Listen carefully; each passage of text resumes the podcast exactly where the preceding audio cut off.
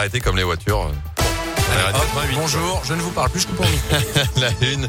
J-6 avant le derby. Saint-Élion, c'est dimanche soir dans le chaudron. Les Verts au plus mal, 20e dernier de Ligue 1 à l'issue de la 8e journée. Cette défaite, lourde défaite, 3-0 face à Nice, la cinquième d'affilée.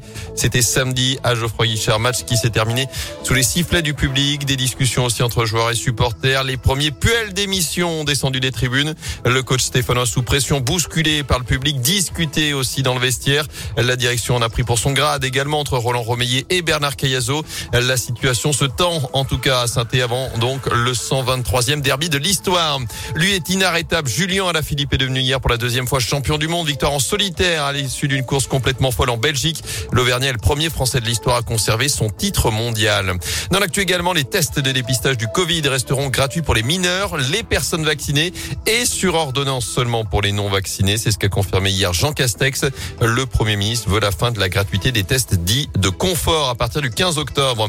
Une facture salée, très salée. L'épidémie de Covid a coûté entre 170 et 200 milliards d'euros à la France. Chiffre dévoilé hier par le ministre des Comptes publics Olivier Dussopt. À suivre chez nous cette semaine des perturbations attendues à la Stas en cause d'un mouvement de grève chez un sous-traitant Keolis. À partir de demain, aucun bus ne circulera sur les lignes 30, 32, 33 et 57.